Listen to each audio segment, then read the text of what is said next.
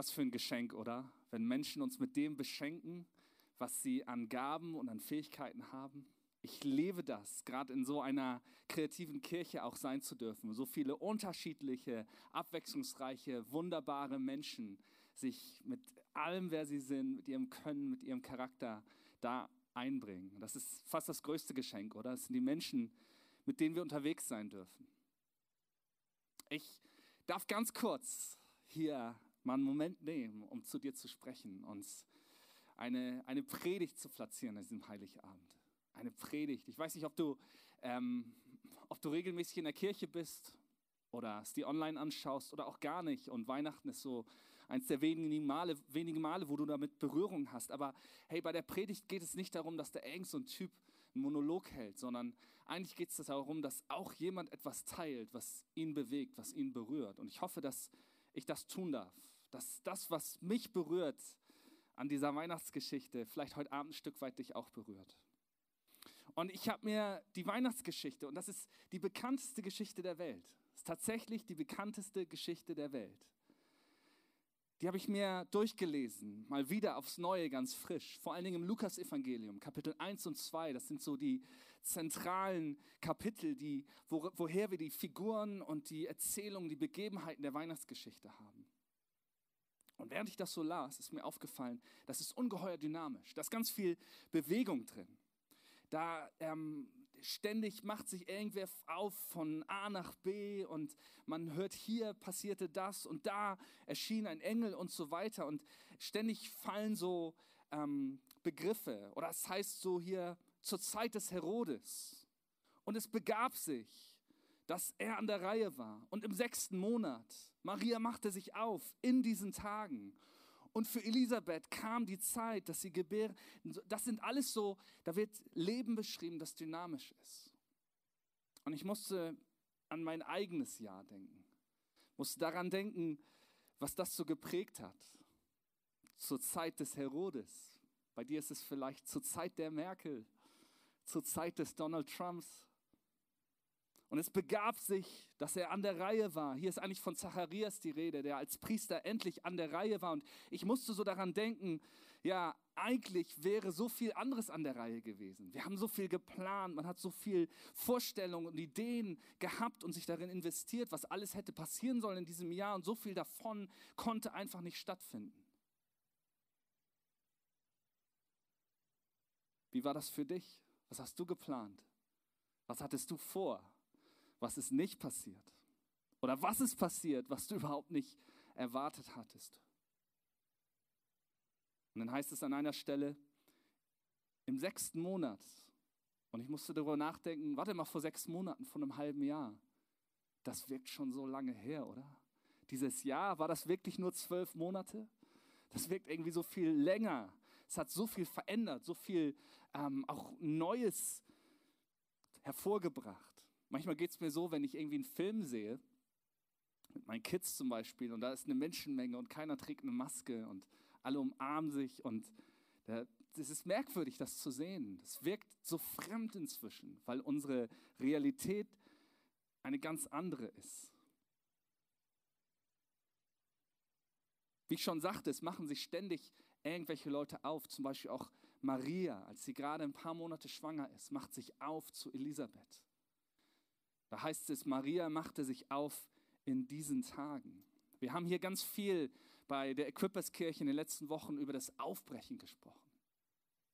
Es ist so wichtig, dass wir aufbrechen, dass wir immer wieder den Mut haben, aufzubrechen. Von da, wo wir sind, wo es vielleicht mal gut war, aber nicht mehr ist, wo es vielleicht mal relevant war, aber nicht mehr ist, immer wieder neu sich innerlich aufzumachen, aber dann auch äußerlich aufzubrechen. Und genauso wie das Aufbrechen entscheidend ist in dieser Geschichte, um die sich alles dreht in diesen Tagen, ist auch das Ankommen. Ganz am Ende von Kapitel 1 im Lukasevangelium, Vers 57, heißt es, und für Elisabeth kam die Zeit, dass sie gebären sollte. Wisst ihr was? Das Leben geht weiter. Die Dinge passieren, auch wenn es sich manchmal anfühlt, als ob so viel angehalten hat, geht das Leben trotzdem weiter. Und das ist ein Punkt, den ich dir heute Abend mitgeben möchte, dass alles seine Zeit hat. Alles hat seine Zeit. Wir lesen davon ganz poetisch im Alten Testament, im Buch Prediger, da heißt es in Kapitel 3, alles hat seine Zeit, alles auf dieser Welt seine ihm gesetzte Frist. Geboren werden hat seine Zeit, wie auch das Sterben. Pflanzen hat seine Zeit, wie auch das Ausreißen des Gepflanzten. Töten hat seine Zeit, wie auch das Heilen. Niederreißen hat seine Zeit, wie auch das Aufbauen. Weinen hat seine Zeit, wie auch das Lachen. Klagen hat seine Zeit, wie auch das Tanzen. Steine zerstreuen hat seine Zeit, wie auch das Sammeln von Steinen. Und dann heißt es da, und das berührt mich, umarmen hat seine Zeit, wie auch das Loslassen. Wie sehr freue ich mich schon darauf, wieder mehr umarmen zu dürfen. Wieder näher an Menschen dran sein zu dürfen. Aber wisst ihr was?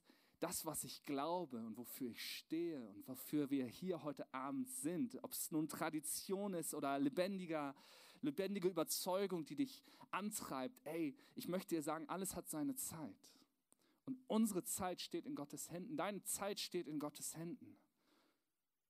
Und genauso hektisch, dynamisch, manchmal ruhig, aber manchmal auch wild, wie wir das in der Weihnachtsgeschichte lesen, ist es doch auch bei dir.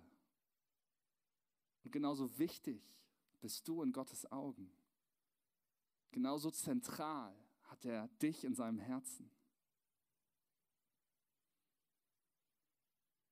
Was mir neu bewusst geworden ist in diesem Jahr, am eigenen Leib, mehrfach, ist, dass mir klar geworden ist, hey, nicht das, was um mich herum geschieht, löst aus, wie ich mich damit fühle, wie es mir damit geht und wie, wie ich dann darauf reagiere, sondern, sondern wie ich innerlich darauf reagiere, führt dazu, wie ich mich fühle. Und mir ist aufgefallen, in dieser Geschichte ist eine Sache, die sich immer wiederholt. Mehrfach erscheinen Engel. Und die erste Reaktion ist Furcht, ist Angst. Weil das Normale wird unterbrochen. Das Gewohnte wird unterbrochen. Und das Erste, was die Engel immer sagen, ist, fürchte dich nicht. Fürchte dich nicht. Denn es geht nicht um Angst, sondern in dieser Geschichte geht es um Freude. Und wer bei all diesen Begegnungen dabei hervorsticht, ist tatsächlich Maria. Die ist genauso wenig in der Lage, Gottes großes Bild zu sehen, aber sie ist sofort bereit zu vertrauen. Sie ist sofort bereit danach zu handeln. Und sie hatte gar keine Ahnung, was am Ende geschehen würde.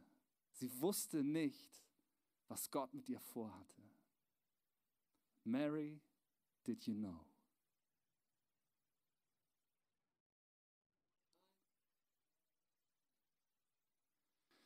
Ist es nicht abgefahren, wie eine Geschichte, die schon vor so langer Zeit passiert ist, so persönlich zu einem sprechen kann? Ist es nicht abgefahren, wie man in einem Moment plötzlich verstehen kann, dass das nicht Figuren sind, sondern Menschen wie du und ich, die mitten in, dem, in den Höhen und Tiefen ihres Lebens, in den Herausforderungen, in den klaren Momenten, in den verwirrenden Momenten, verwirrenden Momenten standen und darin in ihrer Menschlichkeit aber herausgefunden haben, dass es einen Gott gibt, der lebt und der mit ihnen ist. Wenn wir so eine Geschichte im Nachhinein lesen, haben wir irgendwie das große Bild zusammen. Wir verstehen, was ist danach passiert, was hat das ausgelöst. Und wäre das nicht manchmal praktisch, sondern schon das große Bild zu kennen, den ganzen Plan zu kennen, um dann die richtigen Entscheidungen zu treffen, die mich auch ja zu dem Ziel bringen. Aber hey, das haben wir nicht. Wir verstehen nicht, was das, was ich tue, was ich erlebe, welchen Effekt, welche Auswirkungen das hat auf mein ganzes Leben. Deswegen brauchen wir etwas Größeres. Deswegen brauchen wir jemanden, der mit mir ist. Jemanden, der das große Bild kennt. Ich fand es abgefahren, plötzlich zu verstehen, dass auch damals zu der Zeit eine Art Pandemie stattfand. Nicht nur wir erleben das gerade, sondern auch damals gab es etwas, was die ganze Welt, dafür steht das Wort Pan, von Pandemie betroffen hat. Die damals bekannte Welt. Das heißt in Vers 1 von Kapitel 2, es begab sich aber zu der Zeit, dass ein Gebot von dem Kaiser Augustus ausging, dass alle Welt geschätzt würde. Das gab es noch nie zuvor und es hat alle betroffen. Für alle hat es ihren Alltag, ihre Gewohnheiten, ihre Sicherheiten verändert. Dann heißt es da weiter. Und diese Schätzung war die allererste und geschah zur Zeit, da Quirinius Statthalter in Syrien war. Die allererste. Keiner hat einen Plan. Viele Meinungen, viele Ideen, aber jeder ist betroffen. Ich habe vor kurzem einen Kommentar gehört im Radio, wo jemand sagte, Mann, meine Lieblingsfigur aus der Weihnachtsgeschichte ist auf jeden Fall Josef. Josef, der er, er tut seinen Job. Er ist als Ehemann, er ist als Vater präsent. Er kümmert sich um seine Frau, um sein Kind, aber er sagt nicht ein Wort. Und diesem Kommentar sagte jemand, das finde ich sympathisch. Im Moment sagen so viele mit so vielen Meinungen zu so vielen Dingen und wir haben alle doch gerade keinen Plan. Dann lesen wir weiter in Vers 3. Und jedermann ging, dass er sich schätzen ließe, ein jeglicher in seiner Stadt. Es betraf alle und alles. Da machte sich auch auf Josef aus Galiläa. Diese Geschichte geht vom ganz Großen ins ganz Kleine. Vielleicht kannst du da mal deinen Namen einsetzen. Wozu musst du dich gerade aufmachen? Weihnachten läuft bei dir sicherlich auch anders.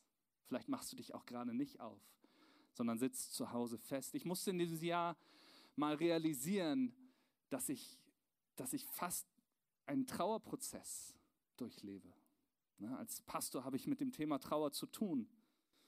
Es ist manchmal trotzdem nur schwer, das bei einem selber wahrzunehmen. Ich musste feststellen, da, man unterscheidet so verschiedene Phasen. Das zu leugnen, es ist Wut dabei, Depression, aber irgendwann ist auch Annahme das, wo man ankommen darf. Vielleicht hast du es noch nicht zugelassen. Vielleicht muss das noch stattfinden oder vielleicht bist du auch mittendrin. Ich möchte dir sagen, das ist okay. Genauso ging es hier allen, für die die Dinge anders liefen als geplant und das ist so viel passiert und es passiert so viel. Und jetzt, jetzt ist auch noch Weihnachten. Jetzt sollen wir alle ankommen, oder? Innehalten, Familienfrieden, Einkehr, Ruhe und dann geht der Wahnsinn weiter. Ich habe so oft schon gelesen, gerade auf Social Media, Juhu, 2020, endlich vorbei. Bald haben wir es geschafft, aber ey, das ist es in ein paar Tagen und das ist lange noch nicht vorbei. Aber der Kern der Story, der Kern von Weihnachten bedeutet eben ankommen. Aber gar nicht so sehr, dass ich ankomme. Noch mehr Leistungsdruck, noch mehr Erwartung, noch mehr Überforderung. Weihnachten bedeutet, dass Jesus ankommt. Bei uns. Und damit alles, wofür er steht. Für Hoffnung, Leben, Gerechtigkeit, Vergebung, Frieden. Als ein Säugling, um den wir uns kümmern müssen.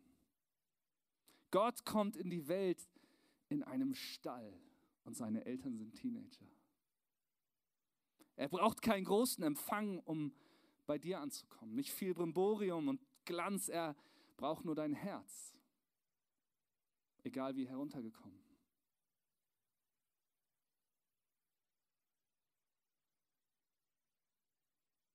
Ich möchte abschließen mit einer Geschichte, die mich immer, immer wieder bewegt. Und das ist die Geschichte von Johannes Daniel Falk. Du hast vielleicht noch nicht seinen Namen gehört, aber du hast sicherlich schon etwas von ihm gehört.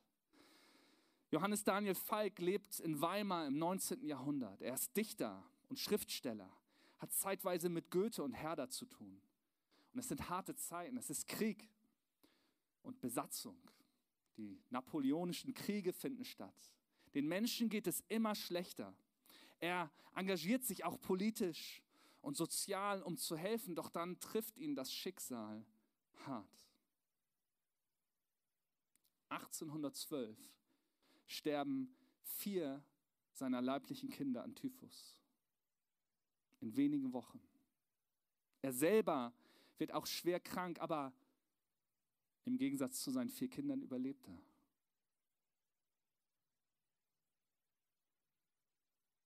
Ein Jahr später, im Winter 1813, steht ein Waisenkind vor seiner Tür und bettelt.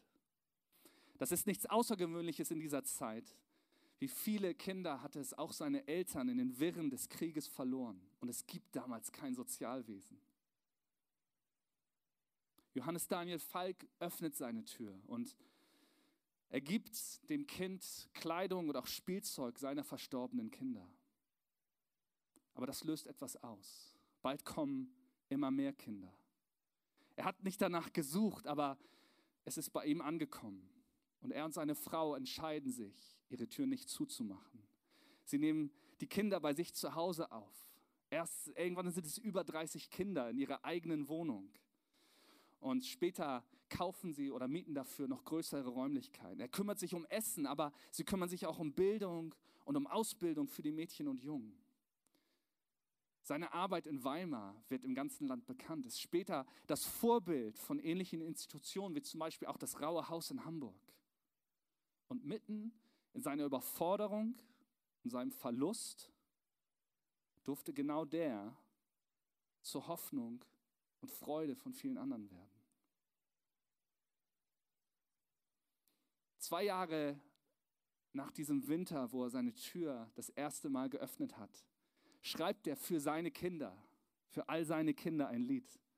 Und sein Ziel ist damit, ihnen die Bedeutung der großen Feste, der großen christlichen Feste klarzumachen. Weihnachten, Ostern, Pfingsten. Und später wird aus dem Lied ein Weihnachtslied, vielleicht sogar das Weihnachtslied für uns. Den Text kennen wir alle, aber es ist die Geschichte dahinter, die die Worte so viel kraftvoller und tiefer werden lassen. Und wir wollen das gleich zusammen singen. Und dann eben nicht als alle Jahre wieder und gleich kommen die Geschenke, sondern wir wollen präsent sein. Und die erste Strophe lautet so. O du Fröhliche, o du Selige, gnadenbringende Weihnachtszeit. Welt ging verloren, Christ ist geboren. Freue dich, freue dich, o Christenheit. Hey, es ist Zeit anzukommen. Egal wer du bist, egal wo du herkommst, egal was uns vielleicht trennt oder verbindet, ich wünsche dir von Herzen frohe Weihnachten. Gott segne dich. Du bist wer du bist, lob meine Seele.